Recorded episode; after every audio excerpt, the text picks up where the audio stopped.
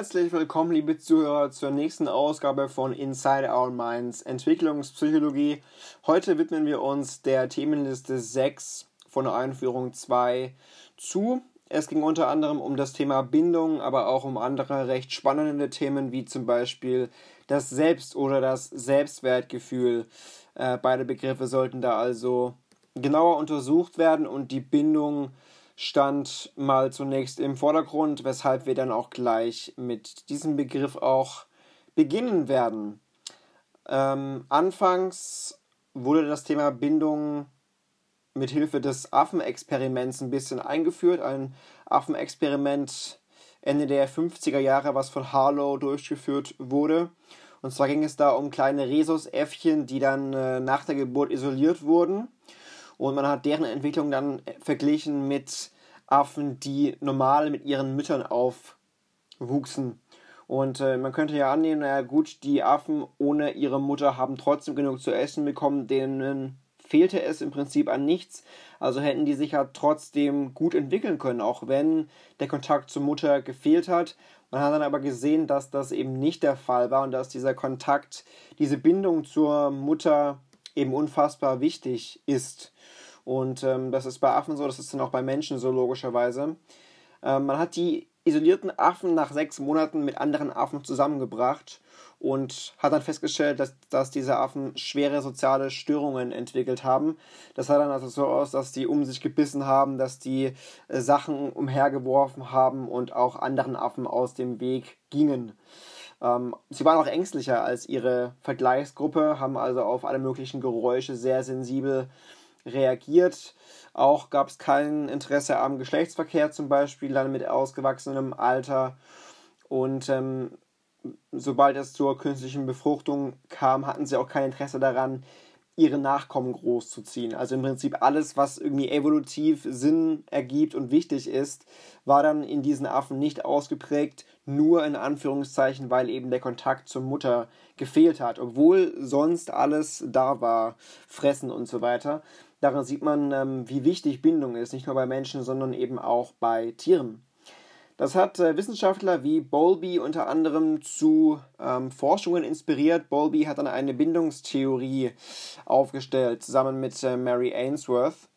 Die Bindungstheorie ist eine, eine Theorie, die äh, biologische Veranlagung von Kindern postuliert. Ähm, also eine Veranlagung, Bindungen zu entwickeln, um die eigenen Überlebenschancen zu erhöhen. Also einfach die Bindung quasi als etwas Adaptives. Man geht Bindungen ein, ähm, zu Betreuungspersonen, um die eigenen Überlebenschancen zu erhöhen. Auch hier also wieder eine biologische Veranlagung, eine evolutive Komponente in uns Menschen und der Grund, warum wir eben unter anderem Bindungen eingehen. Das ist dann ähnlich wie bei der Prägung, da haben wir uns ja auch schon drüber unterhalten. Da ging es, glaube ich, damals um Vögel beim Begriff der Prägung. Ähm, dieser Bindungsprozess entsteht aus der Interaktion von Lernpräferenzen aber auch aus Erfahrungen, welche das Kind mit der Bezugsperson sammelt.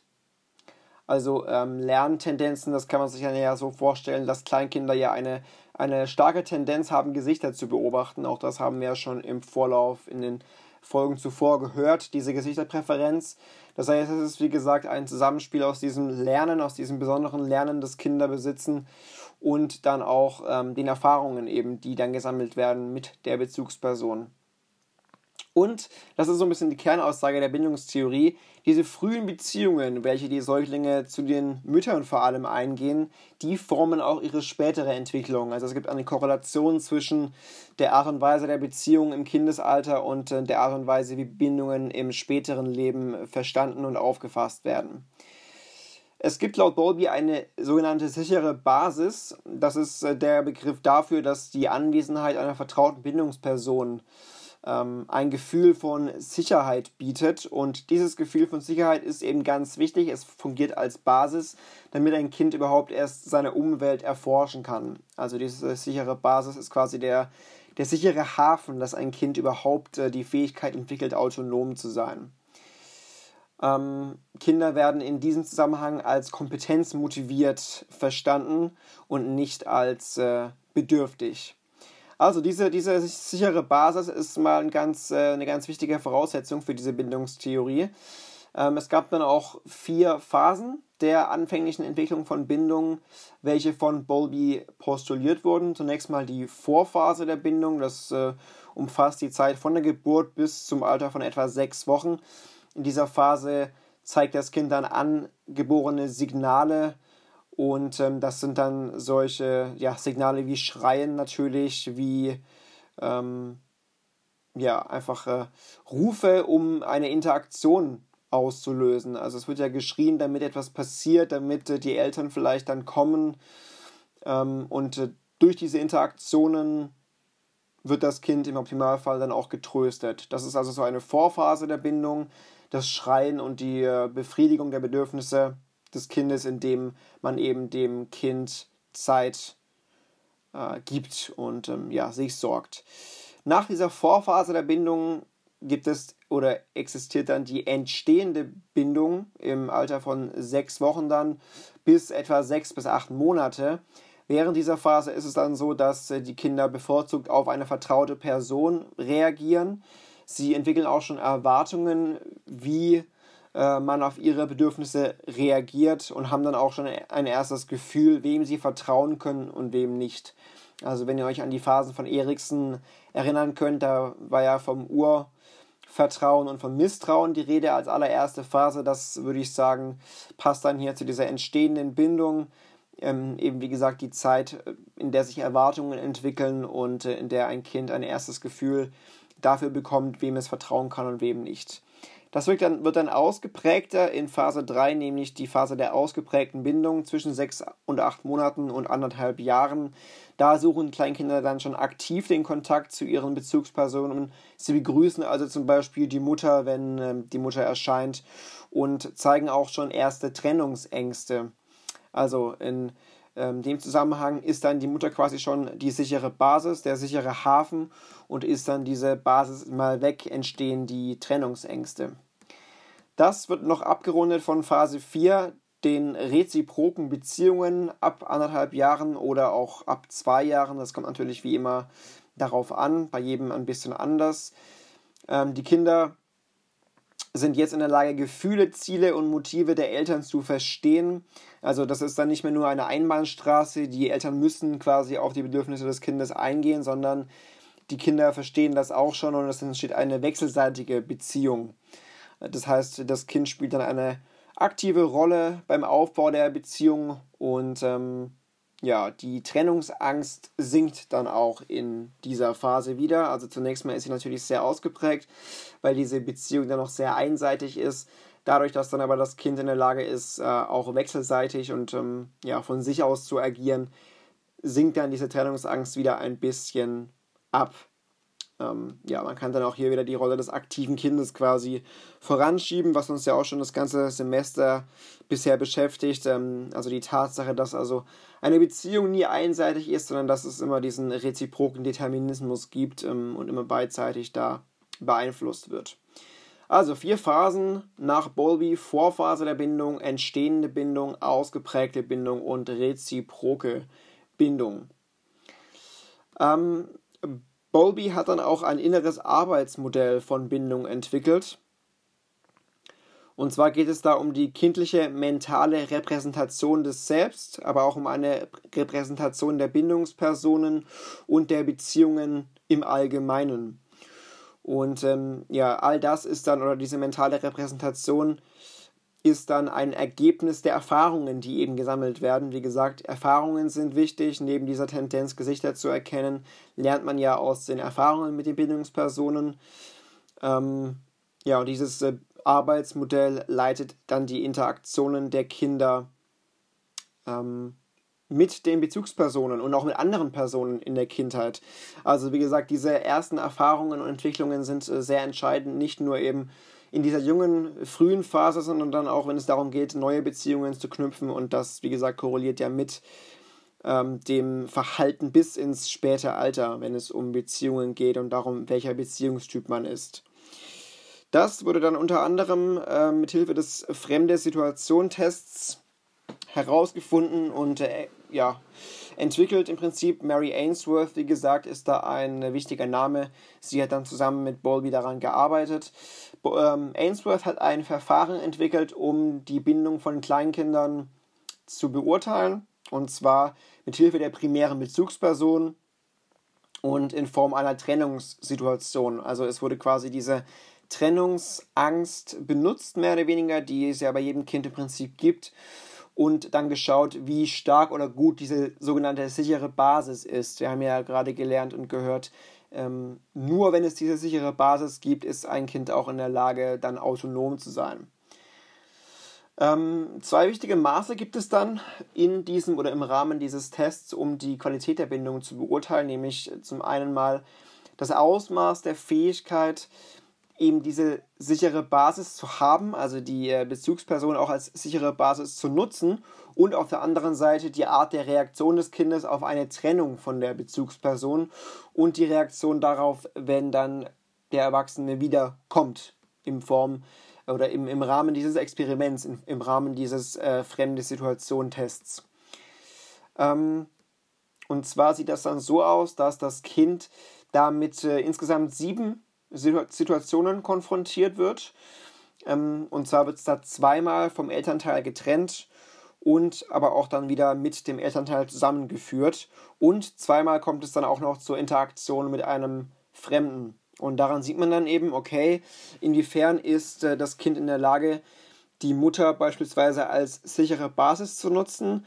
Äh, wie reagiert das Kind, wenn eine fremde Person auf das Kind einwirkt und wie reagiert dann das Kind wiederum, wenn ähm, ja, das Elternteil zurückkommt ja, im, in diesen Raum zurückkommt. Da lassen sich dann verschiedene Bindungskategorien nach Ainsworth unterteilen. Die sichere Bindung ist äh, die häufigste Art und die beste Art sozusagen. Das sieht dann also so aus, dass, ähm, dass sich das sicher gebundene Kind in der fremden Situation aufregt, vielleicht auch traurig ist natürlich, wenn die Bezugsperson weggeht. Ähm, kommt die Bezugsperson dann aber wieder, dann freut sich das Kind. Ähm, ja, erholt sich also schnell quasi von diesem Trennungsschock oder ist dann nicht mehr allzu lange traurig. Und das zeigt dann eben, dass Kinder, sicher gebundene Kinder in der Lage sind, ihre Bezugsperson als sichere Basis zu nutzen und äh, dann in diesem Rahmen auch ihre Umwelt ähm, erkunden können. Das ist quasi der Optimalfall. Äh, was dann auch gute Bindungen oder Beziehungen im späteren Leben ermöglicht. Es gibt aber noch ähm, diverse Szenarien, wenn es um eine unsichere Bindung geht. Also eine unsichere Bindung ist dann ein Bindungsmuster, bei dem Kinder eine weniger positive Beziehung zu einer oder zu ihrer Bindungsperson haben. Und da gibt es wiederum drei Unterkategorien, nämlich die unsicher ambivalente Bindung, die unsicher vermeidende Bindung und die desorganisiert desorientierte Bindung. Bei der unsicher ambivalenten Bindung sieht es so aus, dass die Säuglinge erstmal klammern. Das heißt, da ist das dann quasi ein großer Schock, wenn die Bindungsperson aus dem Raum geht. Das Kind äh, erkundigt die Umwelt nicht, sondern, sondern klammert stark. Und sie werden ängstlich, wenn die Bindungsperson sie allein im Raum lässt. Der fremde Mensch im Raum kann sie auch sehr schwer beruhigen. Das Ambivalente kommt dann, dann zum Zuge, wenn die Bildungsperson oder die Bezugsperson zurückkehrt in den Raum, denn dann lassen sie sich nur schwer beruhigen und sie suchen Trost. Ähm, auf der anderen Seite widersetzen sie sich aber auch diesen, diesen Tröstungsversuchen. Ist also, also wirklich ein, ein ambivalentes Verhalten. Die Eltern nehmen dann das Kind vielleicht hoch auf den Arm, versuchen es zu trösten. Das Kind will das irgendwie, stößt sich aber auch automatisch und gleichzeitig ab vom, vom Elternteil. Und das ist dann eben das Signal für die Forscher, okay, das ist dann eher eine, eine unsicher ambivalente Bindung, weil dieser sichere Hafen eben nicht so da ist und weil diese fremde Situation ein, ein Unbehagen auslöst, was dann einfach auch ersichtlich wird. Bei der unsicher vermeidenden Bindung sieht es ein bisschen anders aus.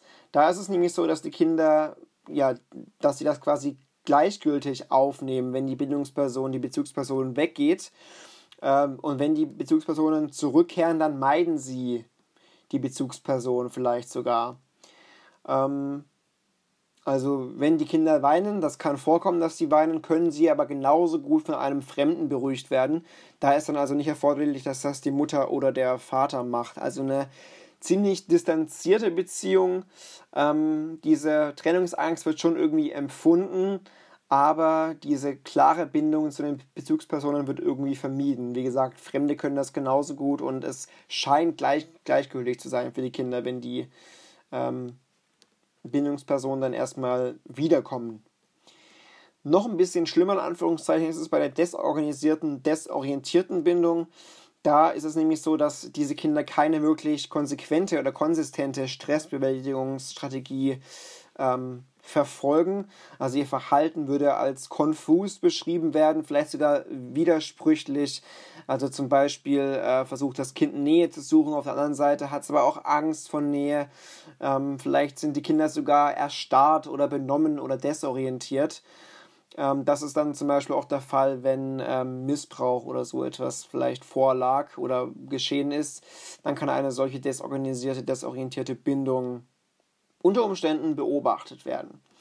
Also so viel zu den, ähm, zu den Bindungskategorien nach Ainsworth. Wie gesagt, sichere Bindung und unsichere Bindung, zumal man die unsichere Bindung dann wieder in unsicher ambivalente, unsicher vermeidende und desorganisiert desorientierte Bindung unterteilen kann.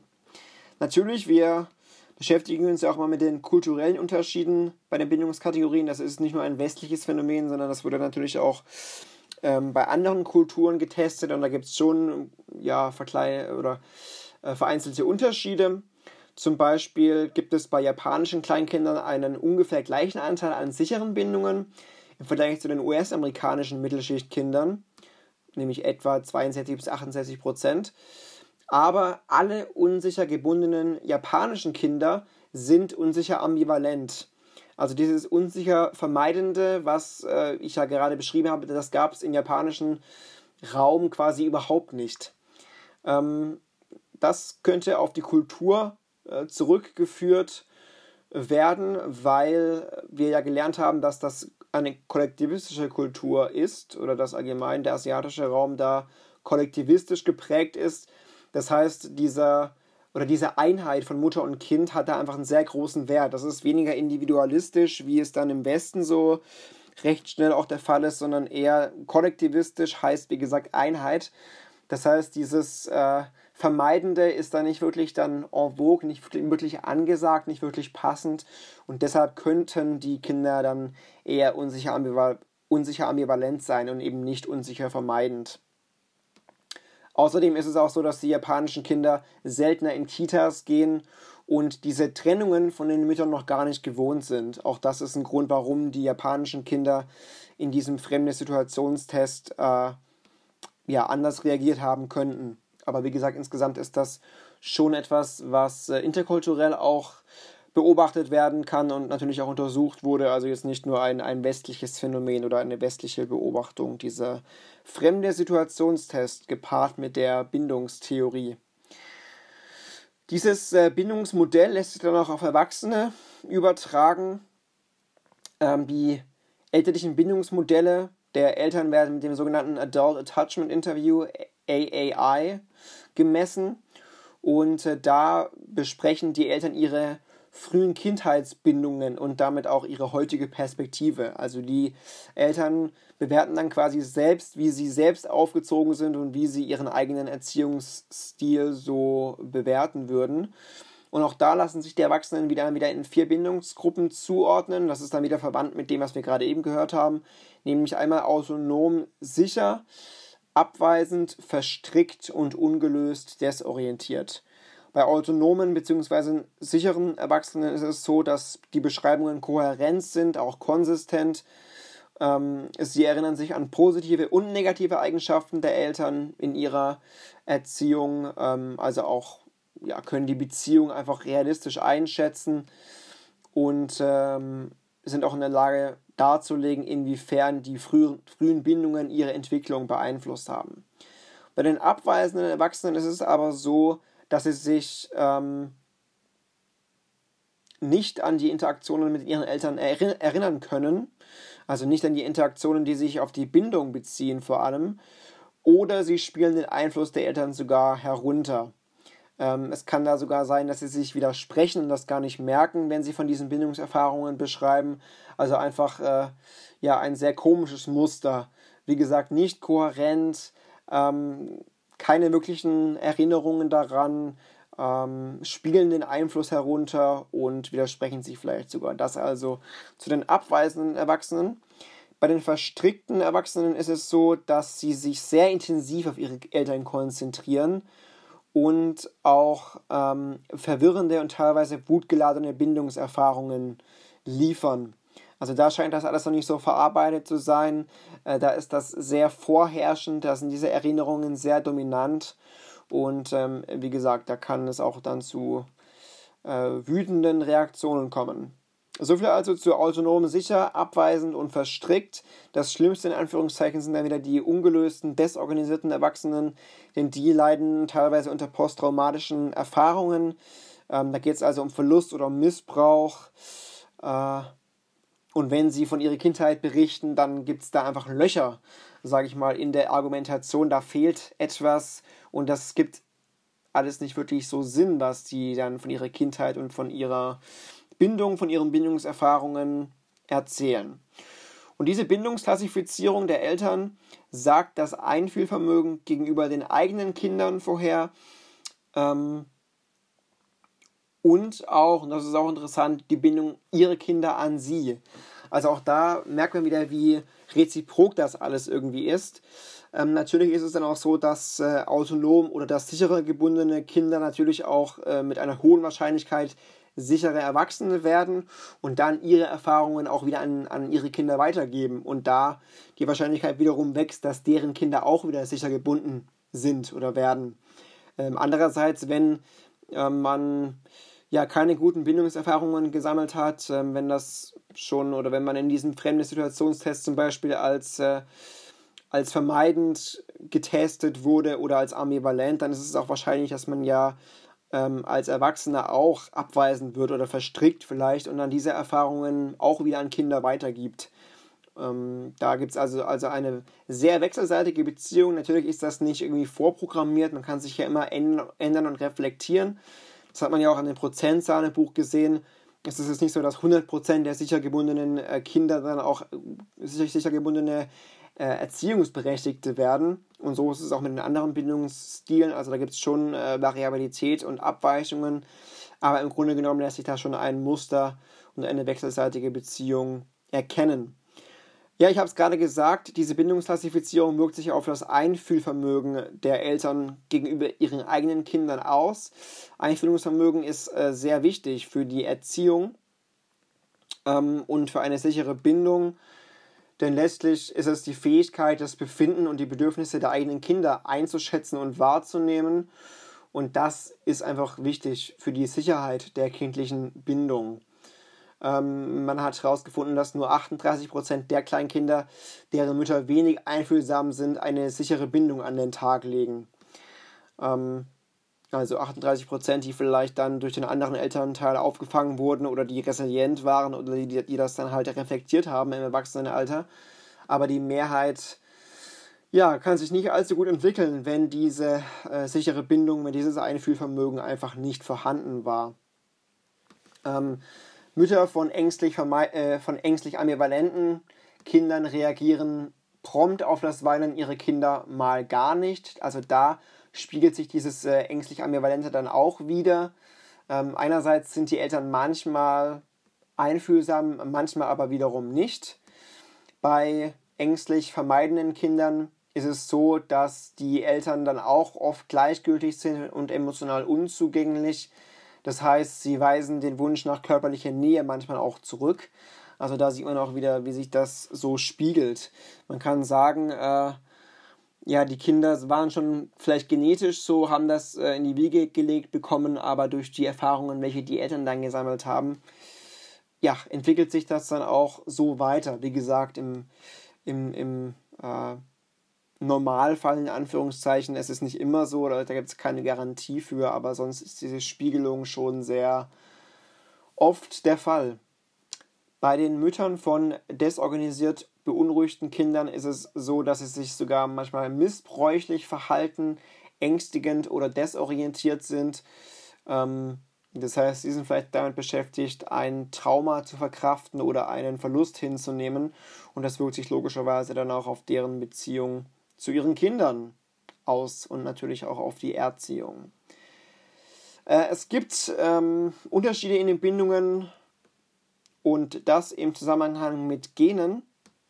Das war jetzt nicht so explizit äh, in der Themenliste drin, deshalb werde ich es versuchen, etwas zusammenzufassen. Es geht wiederum um den Begriff der Suszeptibilität, was wir ja auch schon jetzt ein paar Mal gehört haben, und wiederum um den Einfluss einer oder eines Gens. Es geht um das ähm, Serotonin-Transportgen SLC, 4 und, nee, SLC 6A4. Und dieses Gen hat anscheinend Einfluss auf diese fremde Situation, also auf dieses Experiment, welches ja dann von Ainsworth entwickelt wurde wie ich also sagte, durchaus auch wieder genetische ähm, Komponenten vorhanden. Und die Forscher haben festgestellt, dass Vorschulkinder, die dieses Gen besitzen, ähm, in Stresssituationen weniger Bindungssicherheit und mehr Desorganisation zeigten, wenn sie institutionell betreut wurden, äh, im Vergleich dazu, wenn sie in ihren Familien aufwuchsen.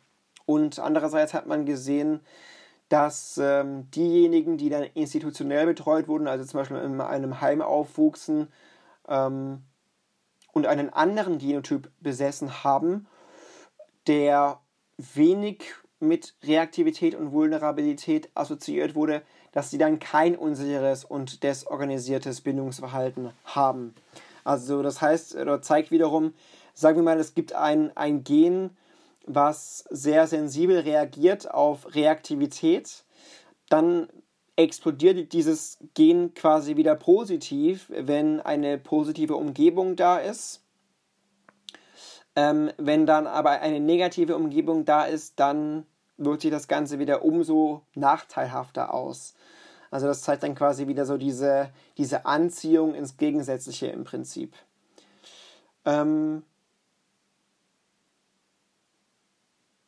Ja, soviel zu diesen Genen. Da gibt es dann noch etwas mit DRD4 und mit, ähm, mit dem desorganisierten Bildungsverhalten. Im Prinzip das, dasselbe Prinzip. Man sollte einfach dieses Prinzip der Suszeptibilität einigermaßen verstanden haben. Da es jetzt, wie gesagt, nicht weiter so auftaucht, soll da, mir das für den Moment genügen. Und wir machen gleich weiter mit dem Begriff des Selbst. Das Selbst kann man als ein Konzeptsystem beschreiben, das aus den Gedanken und Einstellungen gegenüber sich selbst besteht. Es geht also um Gedanken über das eigene materielle Dasein, also wenn es um Körper oder um Eigentum geht. Es geht aber natürlich auch um soziale Merkmale, also um Beziehungen, um die eigene Persönlichkeit, um soziale Rollen und natürlich auch um innere Merkmale, also sowas wie Denken und um innere psychische Vorgänge. All das gehört zu diesem Konzeptsystem des Selbst. Die Entwicklung des Selbst kann man sich vorstellen, ist natürlich dann auch sehr wichtig, weil diese Selbstkonzepte zur Selbstsicht und zum Selbstgefühl führen und diese Selbstgefühle beeinflussen dann auch alle möglichen Gefühle von Wohlbefinden und Kompetenz. Also das ist ja dann im Prinzip alles miteinander verknüpft. Wenn es um Selbstwertgefühl, um Selbstgefühl geht, dann geht es um Selbstbewusstsein, es geht um Selbstvertrauen, es geht um die um die Selbstwirksamkeit auch. Es geht um die Fähigkeit, in einer Beziehung selbstbewusst zu sein. Also dieses Konzept des Selbst und die Art und Weise, wie wir unser Selbst betrachten. Das ist ähm, sehr wichtig und spielt eine entscheidende Rolle für unser Leben. Das Selbst im Kleinkindalter, auch da gibt es schon früh Belege, dass Säuglinge sowas wie ein, ein Selbst, sowas wie eine Vorstellung eines Selbst besitzen. Im Alter von zwei bis vier Monaten wird das dadurch sichtbar, dass sie äh, Objekte außerhalb ihres Selbstes kontrollieren können und ja auch ein Verständnis von ihren Körperbewegungen haben. Also dadurch sieht man dann, dass da irgendwie eine, eine Wahrnehmung, eine sehr frühe Warnung vorhanden sein muss, wenn sie halt in der Lage sind, ein Objekt von sich selbst zu trennen und dann auch äh, die eigenen Körperbewegungen ähm, ja, regulieren zu können. Das kann man ja auch immer wieder mit diesen Blickpräferenzen messen und äh, so stellt man dann fest, dass die Kinder schon irgendwie wissen, dass es da ähm, eine Trennung gibt von Subjekt und Objekt. Das entwickelt sich dann natürlich ähm, unter anderem im Alter von acht Monaten, denn dann entsteht diese vorhin schon kurz erwähnte Trennungsangst. Das heißt, wenn diese Angst vorhanden sein muss, kann man davon ausgehen, dass diese Kinder eine Trennung vornehmen können von sich selbst und der Mutter. Heißt, sie müssen ja auch schon wissen, dass es so etwas wie ein Selbst gibt, sonst würden sie diese Trennungsangst ja nicht im, ähm, empfinden können. Im Alter von 18 bis 20 Monaten sind die Kinder in der Lage, sich selbst im Spiegel zu erkennen, was dann logischerweise auch ein Indiz dafür ist, dass sie eine Selbstwahrnehmung besitzen. Und im Alter von zwei Jahren sind sie dann auch in der Lage, sich selbst auf Fotos zu erkennen. Bei 63 Prozent von Kindern einer Gruppe von 20 bis 25 Monaten haben sie also das eigene Bild gewählt. Mit 30 Monaten haben dann schon 97 Prozent der Kinder ihr eigenes Foto gewählt. Was ja durchaus erstaunlich ist, denn die Kinder schauen sich ja nicht immer im Spiegel an. Und trotzdem sind sie in der Lage zu wissen, äh, ja, wer sie selbst sind, obwohl sich jetzt ja Kleinkinder nicht so unfassbar unterscheiden. Zumindest nicht für Außenstehende. Ich bin jetzt kein Elternteil, wahrscheinlich ähm, sehen das alle Eltern jetzt anders, aber ich würde mal behaupten, dass sich Kleinkinder noch ähnlicher sehen, als das jetzt später der Fall ist. Trotzdem sind Kleinkinder schon dann in der Lage, einfach in diesem Alter sich selbst zu erkennen. Etwas, was wir ja auch schon vorher besprochen haben in einem vorherigen Podcast, ist die Tatsache, dass dann ab dem Alter von drei Lebensjahren sowas wie Verlegenheit und Scham entsteht, also Emotionen, die ja dann auch mit einem Selbstgefühl assoziiert werden. Denn da muss ja ein gewisses Gefühl von Wahrnehmung von Fremd- und Selbstwahrnehmung vorhanden sein, da ja Verlegenheit und Scham nach außen gerichtete Gefühle sind. Ähm, dazu braucht man ja also ein, ein Selbstgefühl und äh, ja, das geht dann auch mit dem Trotzalter einher. Das ist ja eine Zeit, in der Kinder versuchen, ihre Aktivitäten unabhängig von den Wünschen und Zielen ihrer Eltern zu bestimmen. Auch das spricht dann, wie gesagt, für diese für dieses Selbst, für diesen äh, Willen, den dann die Kinder ähm, im frühen Alter besitzen und das steigert sich dann natürlich auch noch immer weiter mit den Jahren. Die Eltern tragen natürlich auch zu diesem kinst, kinst, kindlichen, zu diesem kindlichen Selbstbild bei, indem sie äh, immer wieder auch das reflektieren, was die Kinder sagen, indem sie Informationen beschreiben, indem sie werten, was das Kind so sagt und auch indem sie natürlich Regeln und Normen aufstellen und schauen, dass sich die Kinder daran halten. Wir haben ja auch zum Beispiel über diese Autobiografie schon geredet, dass äh, Eltern ähm, zu einem Gedächtnis, zu einem autobiografischen Gedächtnis beitragen können, indem sie immer wieder reflektieren, was die Kinder so erlebt haben. Und auf diese Weise sind Eltern halt auch wieder aktiv beteiligt. Auch hier wieder dieses reziproke Element. Die Kinder entwickeln sich, machen ihre Erfahrungen, auf der anderen Seite werden sie auch wieder gespiegelt und entwickeln sich auch wieder durch diese Spiegelung der Eltern einfach. Ja, das geht dann alles noch ein bisschen weiter mit dem Selbst in der Kindheit. Im Alter von drei bis vier Jahren können dann schon die Kinder konkrete beobachtbare Eigenschaften benennen, äh, körperliche Attribute, Aktivitäten und Fähigkeiten, äh, soziale Beziehungen, Besitztümer, Vorlieben, psychische Zustände werden damit einbezogen, wenn es um die Beschreibung des Selbstbildes geht. Solche Aussagen wie ich bin immer fröhlich. Ähm, allgemein sind die Aussagen noch ziemlich konkret und auch teilweise sehr unrealistisch und positiv. Also die Kinder stellen, wie gesagt, eher so allgemeine Aussagen auf, ähm, können sich noch nicht wirklich konkret und auch nicht wirklich zutreffend beschreiben. Das ändert sich dann aber im Grundschulalter ähm, dann werden diese Beschreibungen und Vorstellungen schon verfeinert, weil sie natürlich dann auch in der Lage sind, so soziale Vergleiche vorzunehmen. Und durch diese Vergleiche erfahren sie dann ja auch gleichzeitig wieder was über sich, indem sie diese Diskrepanzen zwischen ihren eigenen Leistungen und den Leistungen der anderen wahrnehmen. Und äh, sie sind in der Lage, Konzepte höherer Ordnung zu bilden. Sie können spezifischer über sich nachdenken und äh, ja, integrieren ähm, sind dann also in der Lage, sowas wie Beliebtheit mit verschiedenen Situationen zu assoziieren. Also vorher, äh, wie gesagt, war das immer alles sehr allgemein gehalten, sehr generell und jetzt ist das Denken in dem Bereich einfach schon spezifischer. Sie sind dann auch zum Beispiel schon in der Lage, äh, mal gut und mal schlecht zu sein. Also da ist dann schon ähm, die Fähigkeit da, integrativ zu denken und auch die Situation, sage ich mal, einzubeziehen. Ja, nicht immer nur zu sagen, äh, ich bin gut oder ich bin schlau. Da ist dann die Erfahrung da, okay, vielleicht bin ich im einen Tag mal gut, am anderen Tag nicht so gut oder mir macht das Spaß und das andere macht mir keinen Spaß. Das ist also in dem Kontext einfach dann schon differenzierter. Ja, also das Ganze hat dann auch ein, ein sehr ausgeprägtes soziales Element. Die Kinder sehen sich als einen, also als einen Teil in einem sozialen Netzwerk, eben dadurch, dass sie dann ja auch in der Schule sind und automatisch mit anderen Menschen konfrontiert werden. Und das wirkt sich natürlich auch sehr stark einfach auf die Selbstkonzepte der Schulkinder aus. Ähm, ja, ganz enorm einfach durch die Bewertungen der eigenen Person durch andere, welche natürlich ähm, sehr wichtig sind für ein junges Ich, dass man Freunde findet und dass man spürt, dass man von ähm, Kindern auch gemocht wird. Natürlich sehr wichtig und entscheidend für das Selbstbild.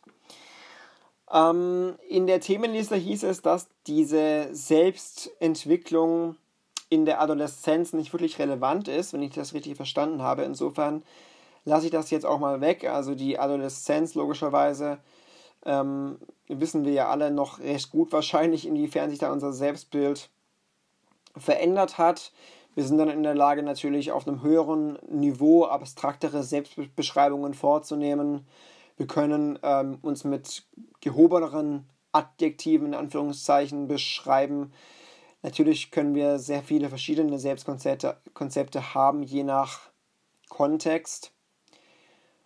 Und ähm, ja, ich weiß auch nicht, ob diese, diese Begriffe von äh, persönlicher Fabel und imaginäres Publikum relevant sind.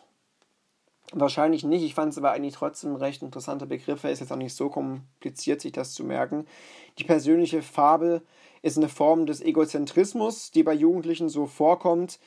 Ähm, das ist so diese Annahme von Jugendlichen, dass sie einzigartig sind und dass ihre Gefühle und Gedanken einzigartig sind. Das führt dann halt oft dazu, dass auch man in der Pubertät vielleicht mal traurig ist oder ähm, vielleicht depressiv wird, wenn man einfach glaubt, Mensch, wie bin ich denn drauf? Nur ich habe diese komischen Gedanken. Anderen geht es bestimmt gar nicht so. Ich bin allein in meiner Situation und so weiter. Das ist diese persönliche Farbe, die man sich da zusammenspinnt, ohne zu berücksichtigen, dass es anderen ähnlich geht, sehr wahrscheinlich. Das geht dann auch einher mit diesem imaginären Publikum, also mit der Tatsache, dass ähm, jeder Mensch im Prinzip die Aufmerksamkeit auf die Erscheinung und auf das Verhalten der Jugendlichen richtet. Also man selbst nimmt die eigene Präsenz äh, ja durch eine, eine, größere Brille könnte man quasi wahr. Man selbst nimmt sich quasi wichtiger als man ist und ähm, ja man lässt da also so ein bisschen so eine, so eine Art von Bescheidenheit irgendwie vermissen. Und äh, ja, da ist also einfach so ein vergrößerter Fokus vorhanden. Mehr weiß ich das jetzt auch nicht zu, zu erklären hier vor meinem imaginären Publikum, das ich vor mir sitzen habe. Ähm, kurze Wiederholung, auch das glaube ich war nicht so explizit äh, in der Themenliste drin, aber das war ja schon vorher relevant gewesen, in, ich glaube sogar im Studienbrief. Die erigsten Begriffe der erarbeiteten Identität und der ähm, übernommenen Identität die erarbeitete Identität sieht nämlich so aus, dass verschiedene Aspekte des Selbstes integriert werden in ein kohärentes Ganzes und dieses Selbstbild ist dann auch über die Zeit und über die Ereignisse hinweg stabil. Das zeichnet sich ja auch vor allem aus, dass dann quasi das von den Eltern, ähm, die ja, Normen, Regeln von den Eltern reflektiert wurden. Das, was man selbst nach dieser Reflexion für gut befand, hat man übernommen, aber man hat sich allgemein damit auseinandergesetzt. Man ist zu einer eigenen Identität quasi gereift und spiegelt nicht einfach irgendwas wider, was jetzt der Vater oder die Mutter vorgibt. So ist es nämlich ein bisschen bei der übernommenen Identität. Also man legt sich vorzeitig fest auf Werte und Rollen, die eben von anderen Personen übernommen wurden, ohne dass da andere Optionen in Betracht gezogen wurden. Das ist so ein bisschen diese unterschiedlichen Begriffe übernommene und erarbeitete Identität. Es gibt dann auch noch die negative Identität Und zwar ist das eine Identität, die im Widerspruch zu den Werten des sozialen Umfeldes steht. Also eine Rebellion, eine Aufmerksamkeitssuche. Vielleicht zum Beispiel, wenn man in der Pubertät zu einem Punker wird oder zu einem Emo, ähm, einfach um ja diese Aufmerksamkeit zu bekommen, die man vielleicht anders nicht bekommen hat. Das ist also diese negative Identität. Die Identitätsdiffusion, auch Rollendiffusion, das äh, sollte einem auch bekannt vorkommen aus diesem äh, Modell, was Herr Eriksen ähm, vorgeschlagen hat. Dieses Stufenmodell, habe ich ja vorhin schon erwähnt, Urvertrauen gegen Misstrauen und so weiter. Da ist ja die Identitätsdiffusion dann auch mit dabei. Ähm, das ist dann nämlich das Resultat, wenn eine unvollständige oder inkohärente Vorstellung vom Selbst vorherrscht, also widersprüchliche Werte und Rollen innerhalb der eigenen Persönlichkeit und einfach die Tatsache, dass da keine einheitliche Identität vorliegt. Ähm, es gibt natürlich auch eine, einen Zwischenzustand quasi, dieses psychosoziale Moratorium, also eine Auszeit quasi. Man switcht immer hin und her zwischen verschiedenen Zuständen. Man hat noch keine festen Werte man muss noch keine Erwachsenenrolle übernehmen, sondern ähm, ja, sucht sich immer wieder Aktivitäten, um sich quasi auszuprobieren und um verschiedene Zustände einfach dann auch zu erfahren. Die ethnische Identität lasse ich jetzt aber wirklich weg, denn das war ähm, explizit erwähnt worden, dass das nicht klausurrelevant ist. Äh, also auch die Entwicklung der ethnischen Identität soll dann hier keine Rolle spielen. Drei Phasen der Entwicklung der, Ident der ethnischen Identität ist ja dann ohnehin wieder sehr ähnlich zum Erikschen, Eriksen, Eriksenschen Ansatz, wenn man so will. Auch die sexuelle Orientierung war kein Thema. Also lasse ich dann jetzt hier weg zu eurer Info, sexuelle Orientierung, äh, Coming Out und ab wann zeigt sich Homosexualität langsam. Ähm, weil das laut äh, Uni ja unzureichend vorkam im Buch und deshalb keine Rolle spielen wird. Was dann aber wieder eine Rolle spielen wird, ist das Selbstwertgefühl, die allgemeine Einschätzung der Wertigkeit des Selbst und auch die Gefühle, die damit einhergehen. Selbstwertgefühl ist, wie ich vorhin schon anklingen habe lassen, wichtig, weil es damit zusammenhängt, wie zufrieden Menschen mit ihrem Leben sind und auch wie sie ihre eigene Zukunft natürlich sehen. Ein geringes Selbstwertgefühl kann man sich ja natürlich logisch vorstellen, ist ein Prädiktor für allerhand Dinge, nämlich zum Beispiel für Probleme im Erwachsenenalter, für psychische Krankheiten, für Drogenmissbrauch, Drogenabhängigkeit, Kriminalität, für schlechte Einkommensaussichten und für eine geringe Zufriedenheit mit dem Leben und auch mit Beziehungen. Also man sieht, wie wichtig ein gutes, positives Selbstwertgefühl für das Leben ist. Was sind die Quellen von Selbstwertgefühl. Natürlich ist es die Vererbung. Ähm, wer zum Beispiel gut aussieht oder sportlich ist, der wird in seiner Kindheit, vor allem in der Pubertät, besser behandelt werden. Ist leider so, könnte man sagen. Und so entwickelt sich dann auch ein höherer Selbstwert. Das ist nun mal quasi ein Nebeneffekt unserer oberflächlichen Gesellschaft. Und auf diese Weise ist dann die Genetik ja relevant, wenn es um das Selbstwertgefühl geht. Die intellektuellen Fähigkeiten und Persönlichkeitsaspekte wie Geselligkeit spielen natürlich auch eine Rolle. Also wer von Haus aus, sage ich mal, intellektuell ist oder gesellig, wer das quasi in die Wiege gelegt bekommen hat, der ist höchstwahrscheinlich ähm, beliebter, der kommt in der Schule besser an und dementsprechend entwickelt sich dann auch das Selbstwertgefühl besser. Ähm, man hat es auch insofern herausgefunden, als dass das Selbstwertgefühl äh, zwischen eineigen Zwillingen ähnlicher ist als bei zweieigen Zwillingen. Also auch hier ist dann der Nachweis erbracht worden, dass das eine genetische Komponente hat. Ähm, interessanterweise ist der genetische Beitrag zum Selbstwertgefühl bei Jungen stärker, was damit zusammenhängen könnte, dass halt ähm, Mädchen sehr sensibel sind für Umwelteinflüsse, vor allem in der Pubertät. Da ist ja dieses, dieses Schönheitsideal ähm, sehr viel mehr verankert in den Köpfen. Und deshalb könnte die Umwelt da einfach eine größere Rolle spielen als bei den Jungen vielleicht. Natürlich spielen noch andere Personen einen Beitrag für den eigenen Selbstwert, also vor allem die nahen Personen. Natürlich ist da Anerkennung ganz entscheidend von den Eltern, das Interesse an der eigenen Person, die Unterstützung der eigenen Person durch die Eltern, aber vor allem auch durch die Lehrer. Also ich glaube, wenn man so an die eigenen Grundschullehrer denkt oder an die späteren Lehrer auch, haben die zumindest in meinem Leben schon eine recht wichtige Rolle gespielt für mein Selbstverständnis, für meine junge Entwicklung. Ähm, auch die Tatsache, dass man bei, bei Fehlern zum Beispiel nicht gleich verurteilt wird, dass man zweite Chancen bekommt und dass da einfach ja autoritativ erzogen wird, würde ich auch mal behaupten. Das ist dann, glaube ich, noch etwas, was wir in den nächsten Podcasts noch genauer uns anschauen werden, die Erziehung. Schule und Wohngegend sind entscheidend, wenn es um das Selbstwertgefühl geht und natürlich dann auch die eigenen Fähigkeiten und die Werte und die Normen, die man internalisiert hat. Natürlich kommt auch das von Umwelt, von Freunden, von Familie und von den Lehrern. Cooley hat behauptet, dass es ein Spiegel-Selbstbild gibt. Das heißt, er behauptete, behauptete, dass das Selbstwertgefühl eines Menschen im Prinzip nur eine Reflexion dessen ist, was andere von ihm denken. Ähm, der Selbstwert sei also laut Cooley die verinnerlichte Bewertung durch andere Menschen, die dem, die dem Individuum wichtig sind. Also es geht nicht darum, was jetzt alle Menschen von einem denken, sondern eben vor allem um das, was wichtige Menschen von einem denken. Äh, wir haben da ja auch mal von diesen äh, Rollen gesprochen im Studienbrief. Ich, ich, weiß gar nicht mehr, wie das genau hieß. Da ging es ja um so diese passiven und aktiven Rollen dass wir uns schon selbst irgendwie erschaffen und dass wir uns aktiv selbst entwickeln. Aber dadurch, wie wir dann von anderen wahrgenommen werden und wie wir unsere Rollen dann auch äh, einnehmen im Leben, werden wir natürlich auch wieder passiv geprägt. Also ich würde sagen, ich weiß nicht, ob man dieses Spiegel-Selbstbild so stehen lassen kann. Es ist natürlich wichtig, wie andere einen sehen, aber es ist ja dann auch entscheidend, wie man auf andere zugeht überhaupt erst. Und das wiederum spiegelt sich dann auch wieder im eigenen Selbstwertgefühl wieder sollte man sich vielleicht trotzdem merken, das Spiegel-Selbstbild nach Cooley oder Cooley, ähm, ja, wie, wie man das auch aussprechen möchte.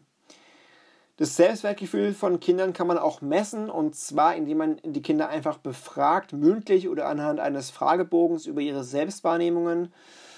Ähm, man kann das erheben über die Vorstellung der eigenen physischen Attraktivität, auch über die sportliche Kompetenz, über die soziale Akzeptanz, auch über die Schul schulischen Fähigkeiten und über die Angemessenheit ihres Verhaltens. All das sind Merkmale, anhand derer man die äh, Vorstellung der Kinder des Selbstwertgefühls messen kann. Auch wird ein Gesamtselbstwert erfragt. Äh, also ja, die Frage ist dann quasi, wie sich die Kinder im Allgemeinen fühlen und je nachdem kann man sich dann das Selbstwertgefühl quasi errechnen.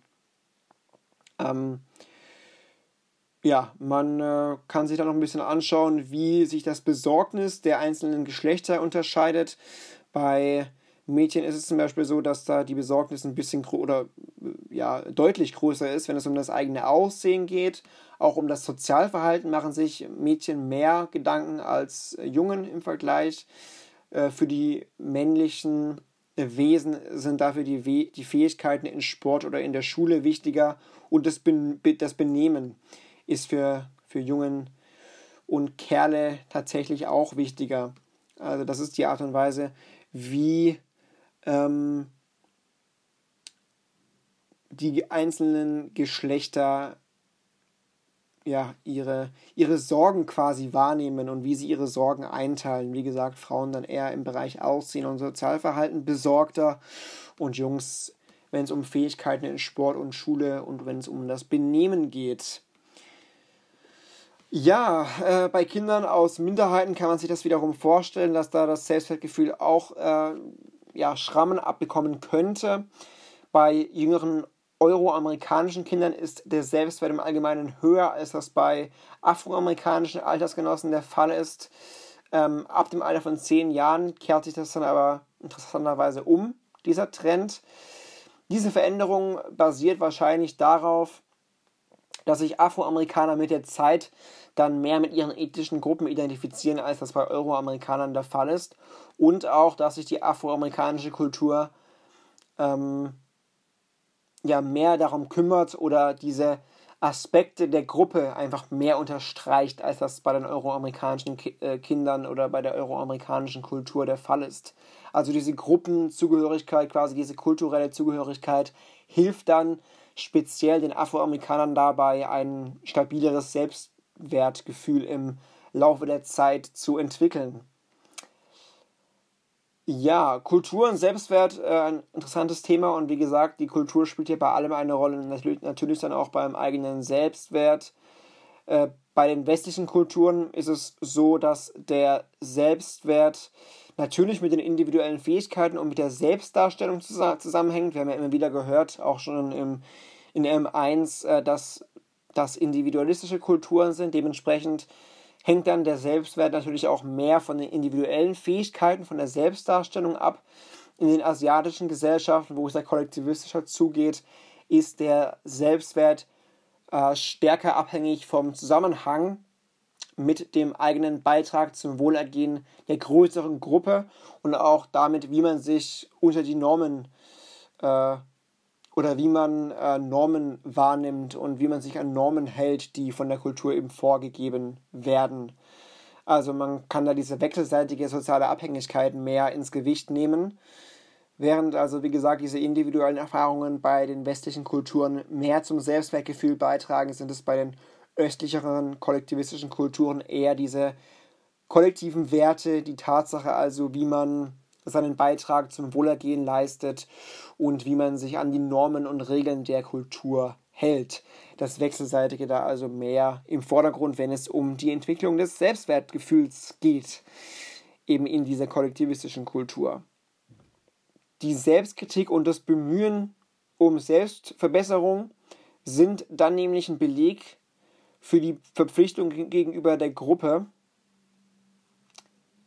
Ähm, also diese kollektivistischen Kulturen haben da einfach andere Maßstäbe, um ihren Selbstwert äh, zu messen und äh, ja, haben eine andere Form von Selbstkritik, haben andere Herangehensweisen, wenn es darum geht, sich selbst zu verbessern, eben indem sie sich gegenüber einer Gruppe verpflichten.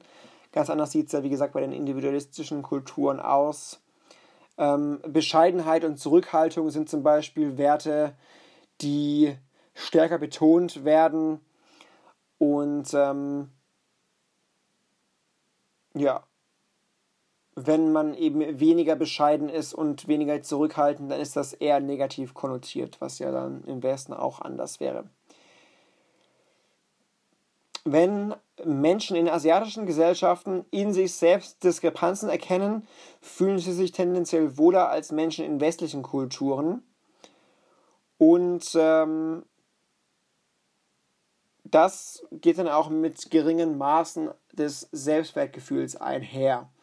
Also man sieht da einfach kulturelle Unterschiede und die Art und Weise, wie solche Konstrukte wie Selbstwertgefühl, wie Gruppenzugehörigkeit einfach äh, ja, beeinflussen und dieses Gewicht so ein bisschen umverteilen. Ich denke, es ist einfach wichtig zu wissen für die Klausur, dass, der Kultur, dass die Kultur wie bei allem einfach auch hier eine wichtige Rolle spielt und den Selbstwert äh, je nach Kultur einfach beeinflussen kann. Durchsetzung war noch ein Begriff, der in der Lektüre im Vordergrund steht, ist im Prinzip einfach die Tendenz, durch aggressives Verhalten zu den eigenen Gunsten ähm, zu handeln oder auch an persönlichen Standpunkten orientiert zu handeln.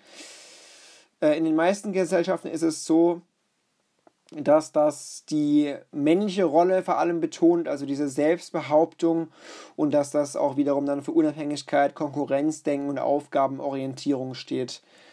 Also Durchsetzung assoziiert mit wetteiferndem Verhalten, mit aggressivem Verhalten, mit, ähm, mit Selbstbehauptung, mit Unabhängigkeit, Konkurrenzdenken und Aufgabenorientierung, währenddessen der Beziehungsaufbau eher die Tendenz ist, Beziehungen zu anderen ähm, zu stärken durch emotionale Offenheit, durch Empathie, durch Kooperation. Und in den meisten Gesellschaften ist das so, dass das die herkömmliche weibliche Rolle unterstreicht. Und äh, dass es da um zwischenmenschliche Sensibilität, um Unterstützung und um Zuneigung geht. Das sind also noch ähm, zwei wichtige Begriffe, die man sich vielleicht so als Kontraste merken sollte: Beziehungsaufbau und Durchsetzung. Ähm, ja, einfach auch so ein bisschen geschlechterspezifisch weil das ja dann auch das nächste Thema sein wird der nächsten Themenliste. 7a ist es, glaube ich, da geht es dann ja um Gender, um Geschlechtsentwicklung und so weiter. Ähm, wie gesagt, dann 7a und 7b auch wieder im nächsten Podcast, da ich das ja immer zusammen dann abhake. Mit Bindung und Selbstwertgefühl soll es das für diesen Podcast, für diese Folge gewesen sein. Ich kann vielleicht noch mal kurz zusammentragen, was wir jetzt alles gehört haben.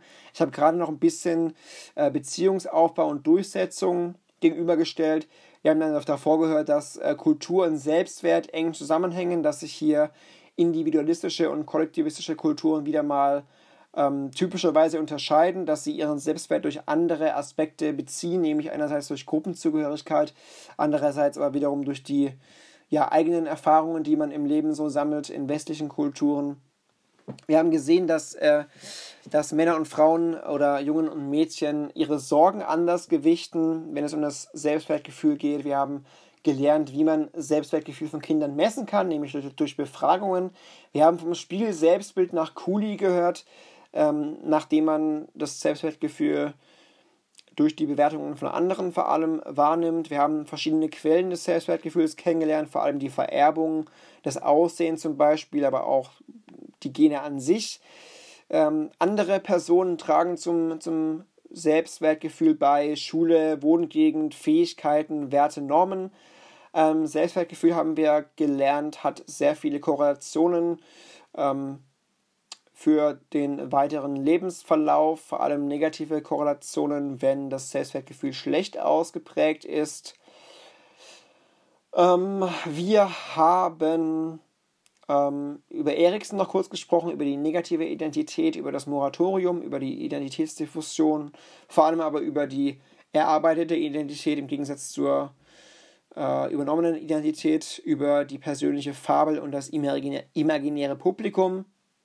Wir haben uns angeschaut, wie sich das Selbst im Kindesalter entwickelt, Grundschulalter, Alter von drei bis vier Jahren, Kindheit und auch wie die Eltern natürlich das Selbstwertgefühl beeinflussen können. Wir haben gelernt, dass Kinder schon sehr früh ein, ein frühes Selbstwertgefühl oder ein Selbstgefühl, ein Konzept des Selbst haben, in dem sie sich im Spiegel erkennen, in dem sie sich auf Fotos erkennen, in dem sie Trennungsangst empfinden und indem sie Objekte zum Beispiel trennen können von sich selbst.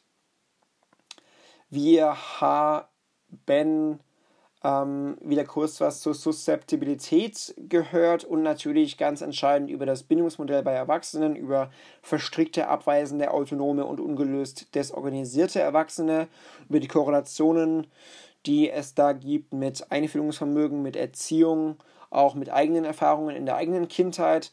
Natürlich ganz entscheidend haben wir die Bindungskategorien nach Ainsworth kennengelernt, die sichere Bindung, die unsichere Bindung, die sich wiederum in unsicher ambivalent, unsicher vermeidend und desorganisiert, desorientiert einteilen lässt. Wir haben Bowlbys Auffassung von Bindungen ähm, kennengelernt, ein inneres Arbeitsmodell, wo es also um diese mentalen Repräsentationen geht, um die Beziehungen im Allgemeinen, um Erfahrungen, die da sehr entscheidend sind um, für dieses Arbeitsmodell. Aus diesen Erfahrungen leiten sie ja dann die Interaktionen ähm, mit den Bezugspersonen ab und auch mit anderen Personen. Und wir haben letztlich vier Phasen der, der Bindung kennengelernt, sehr frühe Phasen der Bindung nach Bowlby, nämlich die Vorphase, die entstehende Bindung, die ausgeprägte Bindung und wiederum die reziproke Bindung. Ganz am Anfang noch kurz Harlow und das Affenexperiment und da, da, damals 1959 hat man gemerkt, okay, es reicht nicht nur, wenn man Babys, seien es jetzt Affenbabys oder Menschenbabys, gut behandelt oder wenn man ihnen Essen und Trinken gibt. Nein, Bindung ist entscheidend und Bindung ist ähm, wichtig, vor allem einfach im frühen Alter für Affen und auch für Kinder, damit wir auch im weiteren Leben positive Erfahrungen mit Bindung sammeln können. Die sichere Basis, die es uns erlaubt, äh, unsere Komfortzone überhaupt erst verlassen zu können und ähm, die Welt zu erkunden. Das soll das Schlusswort gewesen sein. Ich bedanke mich für immer für euer Zuhören. Würde mich freuen, wenn wir uns wie immer in der nächsten Podcast-Folge wieder hören, wenn es dann also um 7a und 7b geht. Äh, wir nähern uns so langsam ja dem Ende und der Klausur. Bleibt am Ball, bleibt vor allem gesund. Macht's gut. Ciao und tschüss.